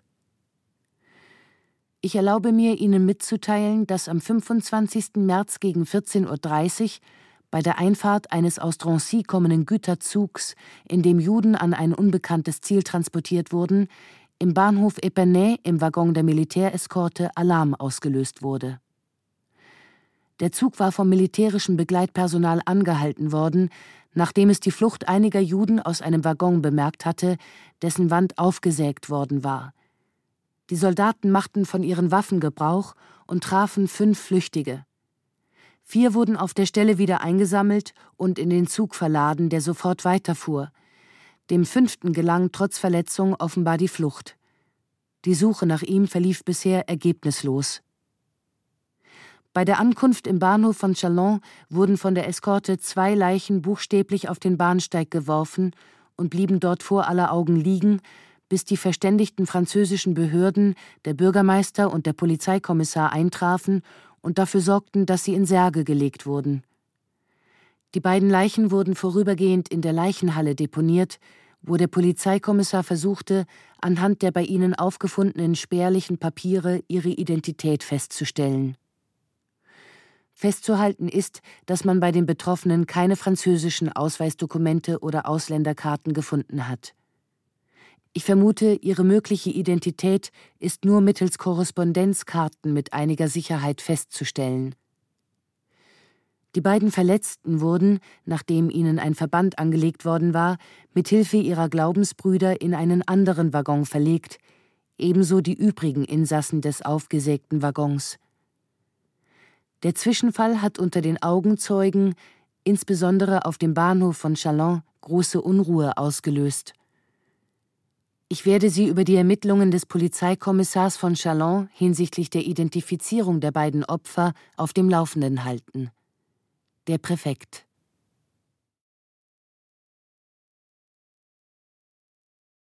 Mein Name ist Miriam Bolle. Ich bin geboren in Amsterdam in einem sehr schönen Viertel von Amsterdam. Und wenn die Invasion in Holland war, da bin ich 1943 deportiert worden, erst nach äh, Westerbork und von Westerbork nach Bergen-Belsen. Und dort hatte ich ein Riesenglück, dass wir eine ganz kleine Gruppe wurde ausgetauscht gegen Templiers die damals in Palästina waren und nach Deutschland zurückfahren wollten, weil sie für Deutschland kämpfen möchten. Wir sind dann im Juli 1944 durch ganz Europa mit einem Sonderzug, denn es fuhren fast keine Züge während dem Krieg in Europa, sind wir durch Österreich, Ungarn, Jugoslawien, Bulgarien, die Türkei, Syrien, Libanon nach Palästina gekommen. Doc 12, 1, 2, 3. Die Sekretärin Miriam Levy beschreibt ihre Anspannung, als vom 21. bis 25. Mai 1943 viele Mitarbeiter des Jüdischen Rats in Amsterdam zur Deportation ausgewählt werden müssen. Handschriftlicher Brief. Diese Nacht vom 23. auf 24. Mai werde ich niemals vergessen. Ich arbeitete an der Liste mit den Aufforderungen und musste sie mit den Karten der Kartothek abgleichen. In meiner Abteilung saßen richtig nette Leute, alles Abteilungschefs, aber jetzt ein richtiger guter Haufen. Gleichzeitig war eine Gruppe von Rechnungsprüfern zum Zählen eingeschaltet, unter anderem Ab Fredenburg und Karl Hartog. Ich vergaß dir noch zu erzählen, dass sich Freddy geweigert hatte, die Listen zu erstellen und Eli Dasberg ebenfalls. Aber sie wussten ja, dass man sie nicht fallen lassen würde. Und was die Eltern betrifft, Elis Bruder Simon Dasberg, der inzwischen stellvertretender Oberrabbiner von Amsterdam geworden war, würde schon für seine Mutter sorgen. Dein Vater war als Leiter der Begräbnisvereinigung sicher, sie konnten es sich also erlauben. Diese Rechnungsprüfer machten nichts anderes als zählen und zählen. Und die Zahl stimmte immer nicht. Sie blieb weit unter 7000, was sich leicht erklären ließ. Wir hatten es ja vorgesehen, die hohen Herren selbst aber nicht. Die Folge war eine Razzia, das heißt, die gesamte Kartothek wurde durchforstet und anhand der Karten, die herausgeholt wurden, schrieb man Aufforderungen. Völlige Willkür. Unsere Gruppe, welche die Aufforderungsliste in die Hände bekam, ab und zu mussten wir ins Zimmer des Professors, wo das Blutbad ausgeführt wurde, um die Liste zu holen, war so wütend. Wir sahen natürlich immer mehr Namen von guten Freunden, Kollegen, manche sogar von Verwandten, Geschwistern und sogar Kindern und Eltern. Die Anspannung wurde unerträglich, bis irgendwann einer der Männer, ein ehemaliger Theaterdirektor und Konzertagent, zu weinen anfing und schrie, er werde nicht mehr weitermachen. Daraufhin warfen wir alle die Sache hin und einer von uns ging zum Professor, um ihm mitzuteilen, dass wir diese irrsinnige Henkersarbeit unmöglich ausführen konnten. Daraufhin kam die gesamte Kommission in unser Zimmer und der Professor sagte etwas wie, wenn wir es nicht machen, passieren schlimme Dinge. Aber als man ihm sagte, es würden sowieso zu wenig Leute erscheinen, antwortete er, das ist dann der Wille des Volkes, aber ich kann nicht die Verantwortung auf mich nehmen, den Befehl zu verweigern. Das alles klingt sehr nüchtern, aber kaum einer konnte noch seine Einwände vorbringen, weil alle weinten. Auch der Professor war nicht weit davon entfernt. Ich riech mich so gerade noch zusammen und sagte, aber Professor, es ist doch auch der Wille des Volkes, dass Sie den Befehl verweigern. Und wenn die schrecklichsten Dinge, von denen Sie immer wieder sprechen, dann doch passieren, warum müssen wir dann erst diese elende Arbeit durchführen? Warum legen wir uns nicht in die Sonne, um für Polen Kräfte zu sammeln?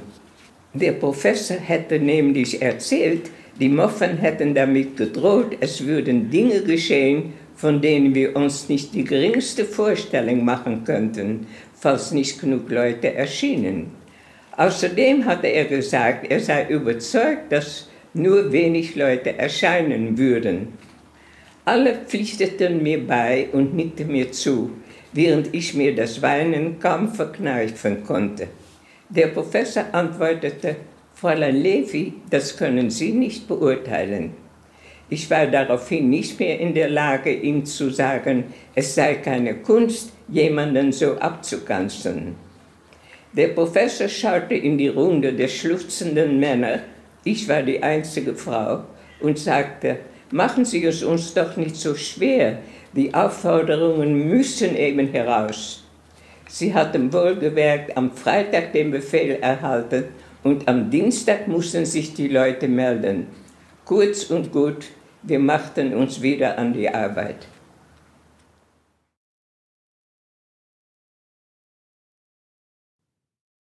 Dokument 12, 140 Die niederländischen Ärzte werden im August 1943 in einem illegalen Flugblatt aufgerufen, keine Sterilisationen von Juden vorzunehmen.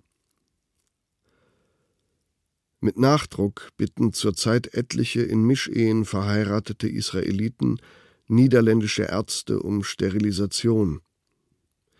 Wer der Bitte nachgibt, führt eine schwer verstümmelnde Operation ohne jegliche medizinische Indikation durch.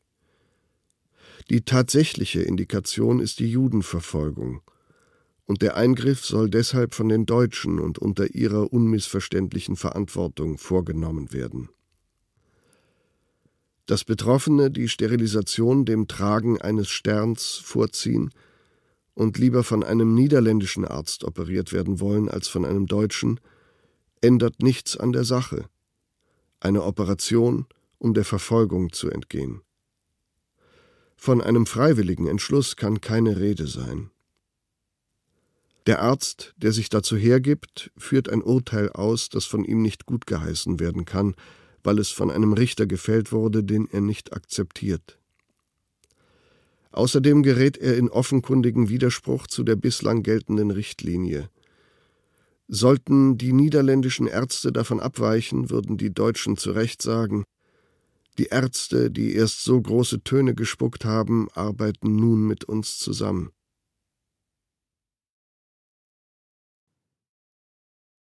Dokument 12, 23 Max Lester schreibt seiner Frau und seinen Kindern am 16. Oktober 1943 von seiner Flucht von Dänemark nach Schweden. Handschriftlicher Brief. Liebe Rosa, liebe Kinder und kleine Inga. Glaubt mir, ich war so froh, als mir Fräulein Michaelsen bei meiner Ankunft in Helsingborg mitteilte, sie sei überzeugt davon, dass ihr in Schweden seid und damit in Sicherheit. Es war ja so, ich wurde am Sonntag um ein Uhr abgeholt und kam erst am Mittwochmorgen um 9.30 Uhr mit dem schwedischen Patrouillenboot, das uns an der Seegrenze übernommen hatte, in Schweden an. Es war eine schlimme Fahrt. Wir waren zu 32 und kamen gegen vier Uhr nach Humlebeck, wo wir in zwei Ziegeleiarbeiterhäusern einquartiert wurden, die aus zwei kleinen Zimmern und einer Küche bestanden. Wir sollten dort noch am selben Abend auf einem bereitliegenden Fischkutter eingeschifft werden. Wir bekamen belegte Brote und warteten angespannt darauf, was geschehen würde. Einer der Flüchtlinge war ein Schneidermeister namens Lachmann mit Frau und einem acht Tage alten Kind. Um elf Uhr abends wurde uns mitgeteilt, dass wir nicht vor den frühen Morgenstunden loskommen würden und uns zur Ruhe begeben sollten. Es gab dort ein Sofa, eine Chaiselongue und ansonsten nur Stühle. Die Mutter mit dem Neugeborenen und die übrigen fünf Kinder wurden zum Schlafen gebracht, nachdem sie etwas zur Beruhigung bekommen hatten, während wir anderen auf den Stühlen herumhingen. Gegen ein Uhr wurden wir alle geweckt. Die Gestapo war im Anmarsch und wir mussten mit unserem Gepäck hinaus über ein gepflügtes und sehr matschiges Feld und uns hinter einer Hecke verstecken. Es war kalt und wir mussten eine Stunde lang aufrecht stehen. Dann war die Gefahr vorüber. Die Gestapo hatte nichts gefunden und war wieder abgezogen. Am nächsten Morgen erhielten wir wieder Kaffee und belegte Brote, und gegen zwölf Uhr rollte ein großer Möbeltransporter vor die Tür. Es ist höchst unangenehm, während der Fahrt in einem solchen Gefährt aufrecht zu stehen, und wir gingen davon aus, dass wir jetzt zu unserem Bestimmungsort fahren würden. Aber nein, sie hatten Angst vor einem Verräter und fuhren uns vorläufig zu zwei anderen Arbeiterhäusern. Es waren kleine Villen und im Grunde waren sie sehr gemütlich. Wir erhielten ein wirklich gutes Mittagessen. Gebratenes Schweinefleisch, Bratwurst und Kartoffeln mit Petersiliensoße, und es war sehr belebend. Wir mussten ja am Montagabend los. Dass es nur abends ginge, wussten wir, doch als gegen zehn Uhr Autos vorfuhren, um uns abzuholen, hob sich die Laune. Aber ach je, man teilte uns mit, dass die Gestapo noch immer hinter uns her sei und wir erst einmal nach Stones Clint fahren müssten. Das dämpfte die gute Laune bei vielen von uns wieder. Aber siehe da, nach nur einer Stunde Fahrt kreuz und quer durch die Gegend landeten wir bei einem großen Bauernhof. Ich bekam kein Auge zu in dieser Nacht. Als jedoch die Sonne am Dienstagmorgen aufging und gleichzeitig eine Riesenschüssel mit heißem Kaffee und Brot kam, kehrte auch die gute Laune wieder zurück. Wir wussten, dass wir die Abenddämmerung abwarten mussten, und dann um acht Uhr schlug endlich die Stunde der Befreiung, und in Gruppen von je acht Personen schlichen wir hinunter zum Smithstrupper Strand, um auf das Boot zu warten. Eine Dame, die schlecht zu Fuß war, wurde hinuntergetragen.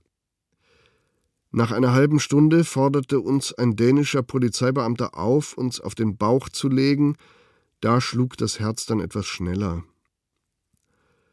Etwas geschah um uns herum, doch nach circa 20 Minuten war die Gefahr vorüber. Wir hörten den Motor des Fischkutters und sahen das Ruderboot, das uns zu ihm hinüberbringen sollte. Das Einschiffen dauerte ungefähr eine Stunde, dann setzte sich der Kutter in Bewegung.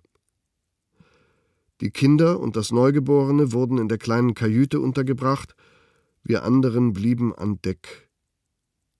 Es herrschte starker Wellengang und Gegenwind, so ging auch die eine oder andere Woge über das Deck. Ich war klitschnass, sogar meine Hosentaschen waren nass, die Frauen und Kinder erbrachen sich, und dennoch sangen wir, als der Kapitän uns mitteilte, dass wir die Seegrenze zu Schweden passiert hätten, Du Gamla, Du Fria, du Alter, du Freier. Nach einer weiteren halben Stunde Fahrt trafen wir auf das schwedische Patrouillenboot und wurden an Bord genommen. Da war die Uhr eins und ein weiteres Mal mussten wir Erwachsenen um einen großen Tisch in der Kajüte sitzend die Nacht verbringen. Sie war hart, diese dritte Nacht, aber wir befanden uns in Sicherheit. Wir mussten mit dem Patrouillenboot weiterfahren und legten nach Schichtwechsel um 8.30 Uhr in Helsingborg an, von wo aus wir mit dem Bus zum Auffanglager in Ramlösa gebracht wurden. Jetzt wohne ich bei meinem geliebten Freund Oskar und fühle mich wie im Himmel.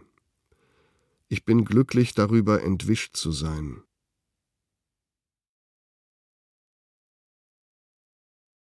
Dokument 12, 319 Die Widerstandsorganisation Armee Juive in Nizza stellt im Dezember 1943 ihre Situation seit September dar. Bericht gezeichnet Henri und Henri Pooriles, undatiert. Armand, Nizza. Anfang September 1943 bis Anfang Dezember 1943. September 1943 als die Katastrophe in Nizza ausbrach, 10. September 1943, hatte Armand sich gerade erst organisiert. Abgeschlossene Ausbildungen zu diesem Zeitpunkt im September 1943 2. Während des Sturms wird der Kontakt ununterbrochen gehalten, aber einige Amants müssen sich in Sicherheit bringen, kurz keinerlei Aktion möglich. Grund für die Schwäche von Armand zwischen September und Oktober 1943 in Nizza. Obwohl Armand gegen gewisse wohlbekannte Spitzel hätte eingreifen müssen, konnte er dies nicht wegen a. mangelnder Ausbildung, b. Waffenmangel, c. zu wenig Leuten D. Armands, die sich mit Familienangehörigen verstecken. Familienangehörige stellen immer eine gewisse Behinderung für einen Armand dar. E. Die übrigen Armands waren mit sozialen Aufgaben, Sammeln von Informationen und anderem überlastet.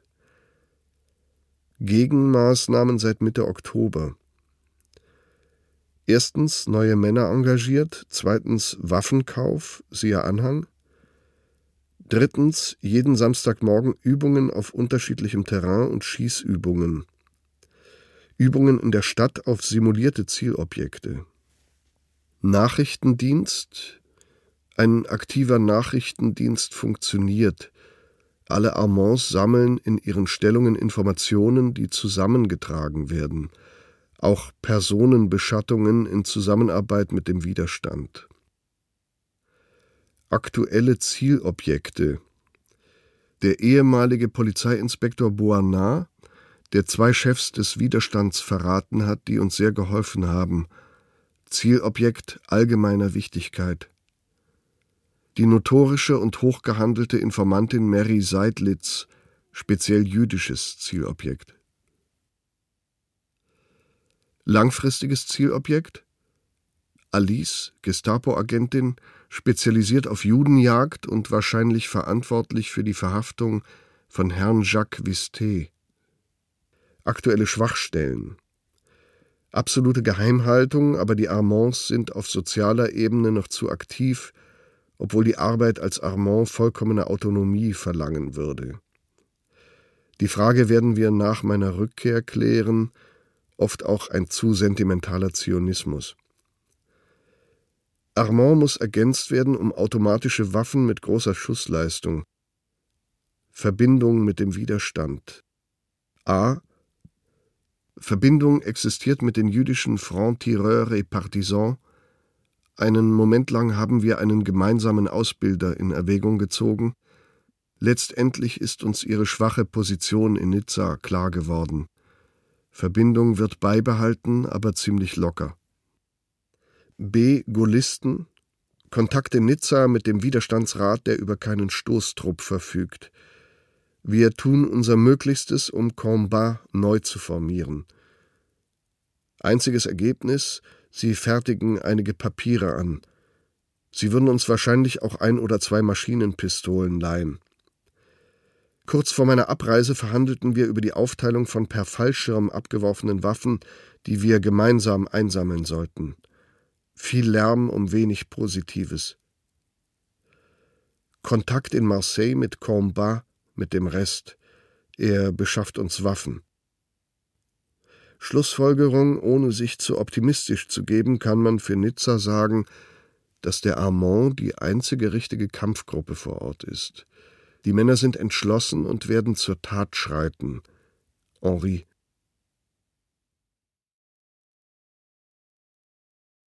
Dokument 12154 ein Nachbar denunziert in Amsterdam am 25. Februar 1944 Jakoba Albersmetz bei der deutschen Polizei, weil sie Juden verstecke und mit Essen versorge. Handschriftlicher Brief, gezeichnet ein Nachbar von gegenüber, Nationalsozialistische Bewegung, an die deutsche Polizei. Gerne möchte ich die Herren ersuchen, mal ein Auge auf Frau Alberts, Preangerstraat 22.1 zu werfen. Dort sind kürzlich zwei untergetauchte Juden abgeholt worden. Inzwischen macht diese Frau nichts anderes, als untergetauchte Juden mit Essen zu versorgen. Ob die Herren wohl einmal auf diese Dame achten wollen, es sind Kommunisten, hat auch noch Radio.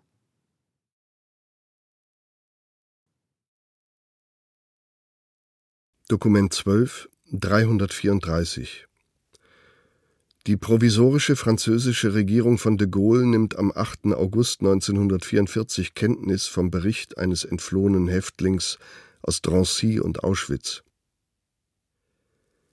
Vertrauliche Aufzeichnung des Kommissariats für Inneres der France Libre. Das Lager von Drancy und die Deportation nach Polen. Bericht eines Entflohenen. Ankunft in Drancy am 26. Februar 1943 Abreise nach Beaune-la-Rolande am 20. März 1943, Rückkehr nach Drancy am 19. Juni 1943, Abreise nach Polen am 18. Juli 1943. Mit Brunners Ankunft kam im Lager zum ersten Mal die Prügelstrafe zum Einsatz. Er hatte die Internierten im Hof versammelt, um ihnen zu zeigen, wie man einen Juden bestrafte, der sich nicht ans Reglement hielt. Zwei Tage später wurde der Blockälteste, der einen Brief hinausschmuggeln wollte, misshandelt und gezwungen, den Lagerhof robbend zu überqueren. Um ihn anzutreiben, trat ihn Brunner mit Füßen und gab mit seinem Revolver hinter ihm Schüsse ab, um ihm Angst zu machen.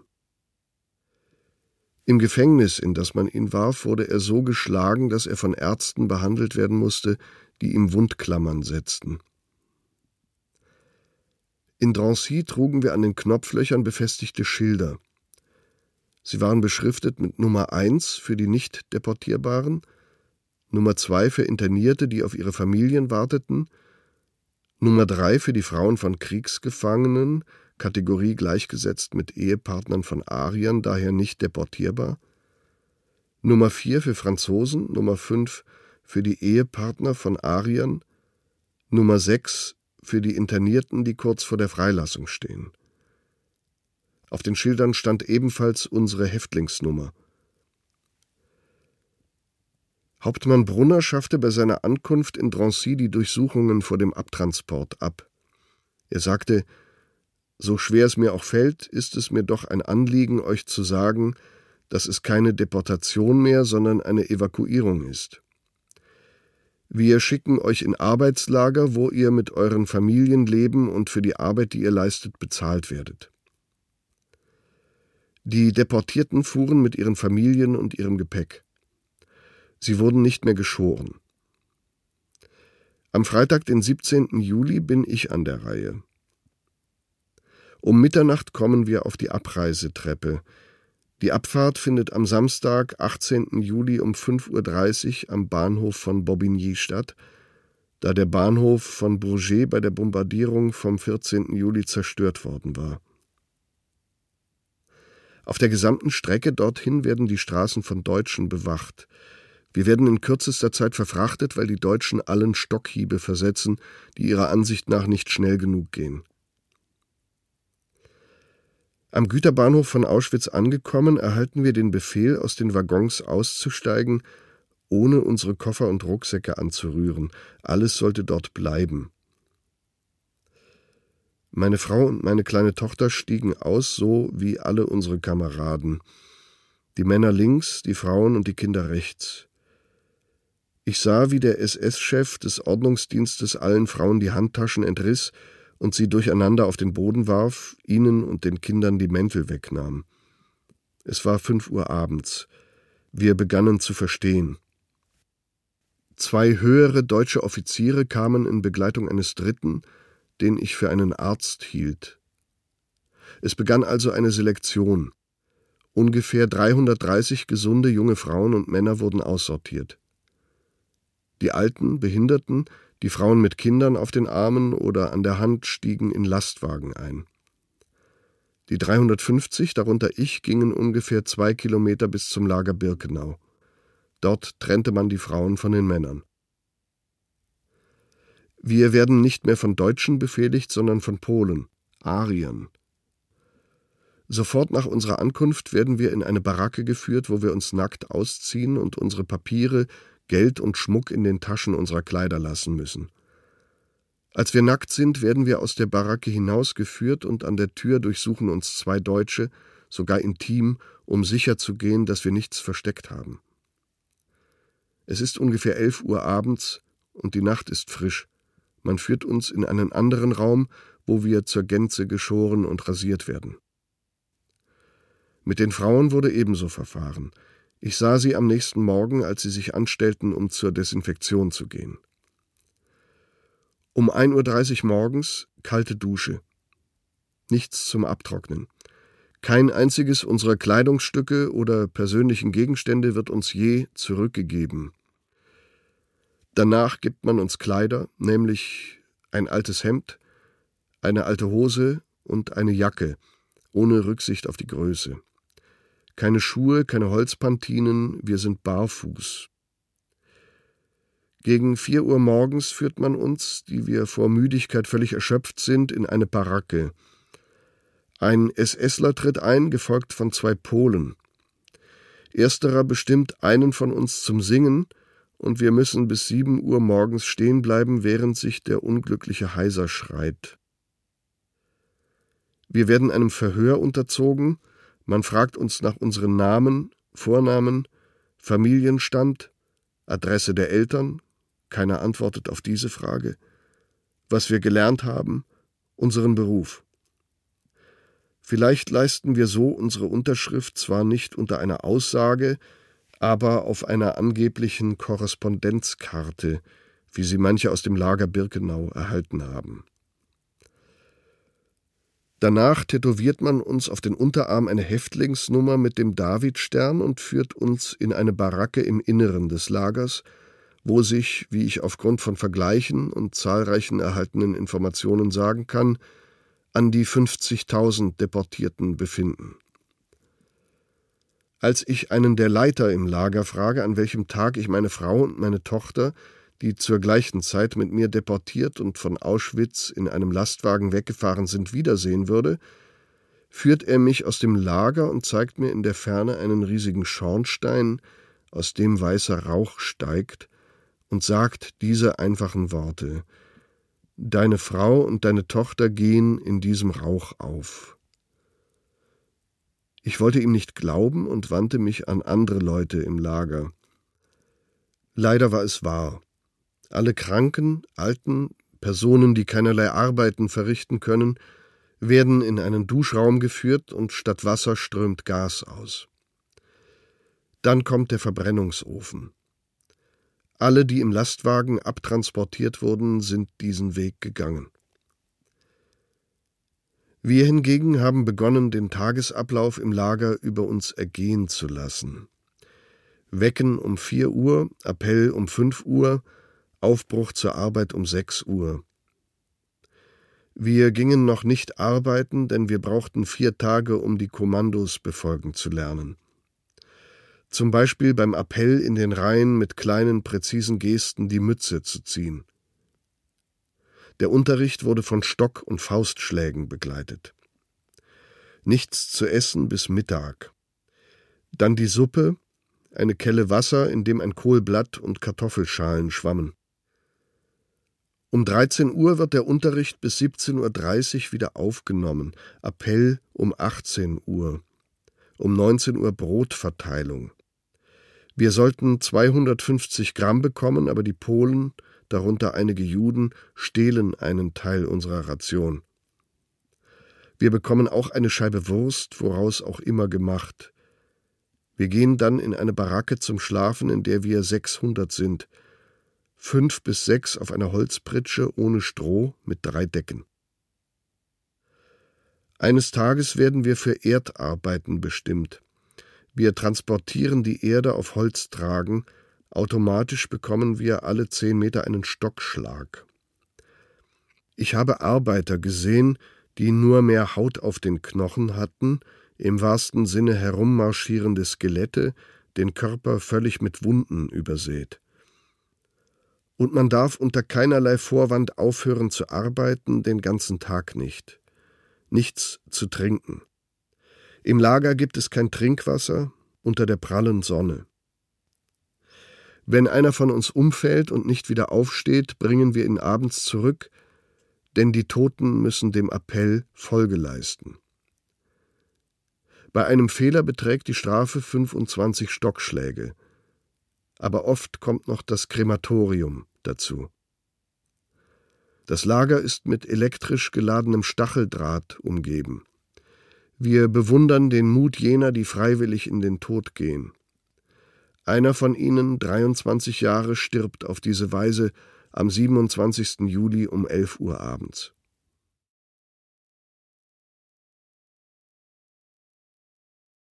Dokument 12 168 Der Vorsitzende der jüdischen Koordinationskommission in Genf, Moses Heimann Chans, fordert am 17. November 1944 noch einmal die größtmögliche Hilfe für die niederländischen Juden ein.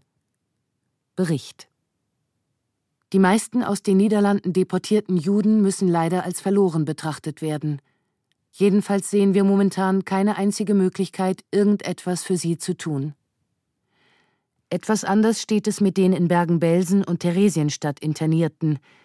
Dennoch fragen wir uns besorgt, ob die schlecht ernährten und schlecht bekleideten Menschen es in Bergen-Belsen noch einen weiteren Winter werden durchhalten können. Es bedarf keiner weiteren Erörterung, dass alles getan werden muss, sofern nur die geringste Aussicht auf Erfolg besteht. In letzter Zeit wurden uns Angebote gemacht, mindestens 500 Menschen gegen die Zahlung von 1000 Schweizer Franken pro Person freizulassen. Diese Angebote haben wir mit größter Sorgfalt geprüft. Sie scheinen vertrauenswürdig, da die Zahlungen erst dann erfolgen sollen, wenn die betreffenden Personen die Schweiz erreicht haben.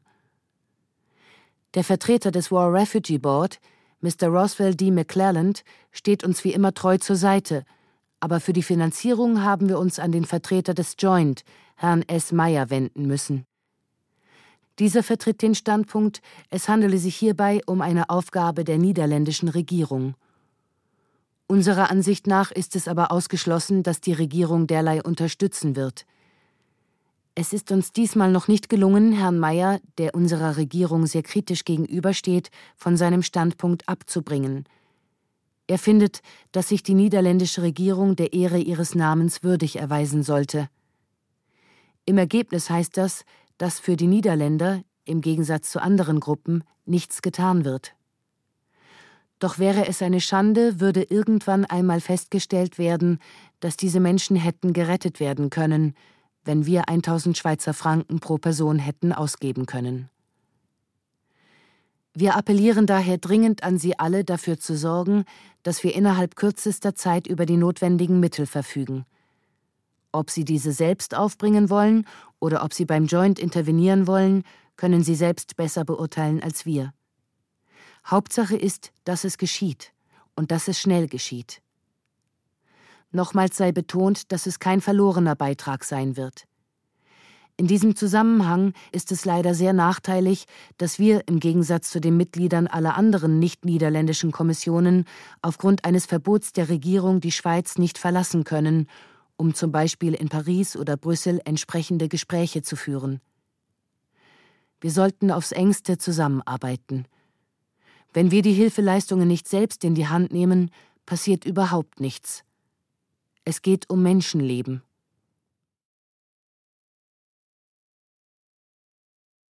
Ich bin Berthold Winter, geboren in Berlin 1921, habe in Berlin die Nazizeit miterlebt als Kind, bin dann mit meinen Eltern nach Argentinien emigriert ich lese jetzt das Dokument 12336.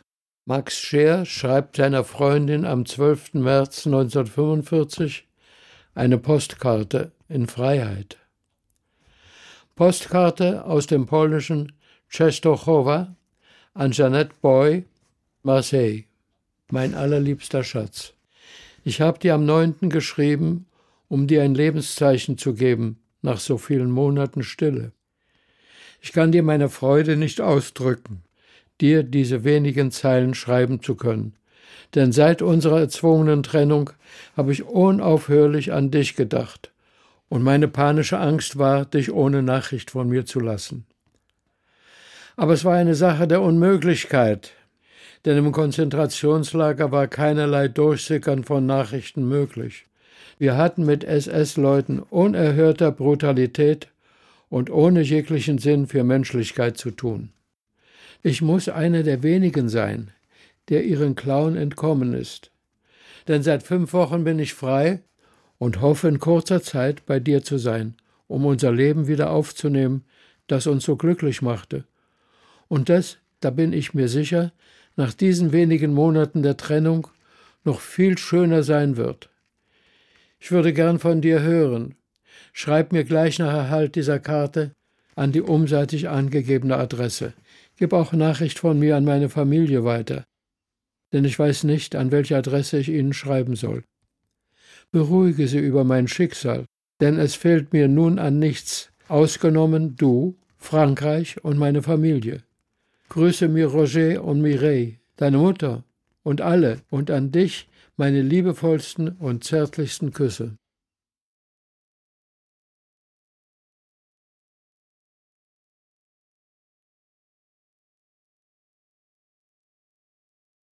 Die Quellen sprechen. Die Verfolgung und Ermordung der europäischen Juden durch das nationalsozialistische Deutschland 1933 bis 1945. Eine dokumentarische Höredition. Teil 12 West- und Nordeuropa Juli 1942 bis 1945. Bearbeitet von Barbara Lambauer, Katja Happe und Clemens Meyer-Wolthausen. Mitarbeit Maja Peers. Manuskript Stefanie Metzger. Mit Matthias Brandt, Wiebke Puls und den Zeitzeugen Charlotte Knobloch, Asja Gorban, Alfred Grosser, Jacqueline van Maaßen, Jules Chelvis, Miriam Bolle, Berthold Winter. Ton und Technik Josuel Teegarten, Susanne Herzig, Peter Kainz, Andreas Meinitzberger, Charles Schlumberger, Thorsten Teichmann, Fabian Zweck. Assistenz Stefanie Ramp. Regie Ulrich Lampen. Produktion Bayerischer Rundfunk, Hörspiel und Medienkunst in Zusammenarbeit mit dem Institut für Zeitgeschichte, Edition Judenverfolgung 1933 bis 1945, 2015. Redaktion Katharina Agathos, Herbert Kapfer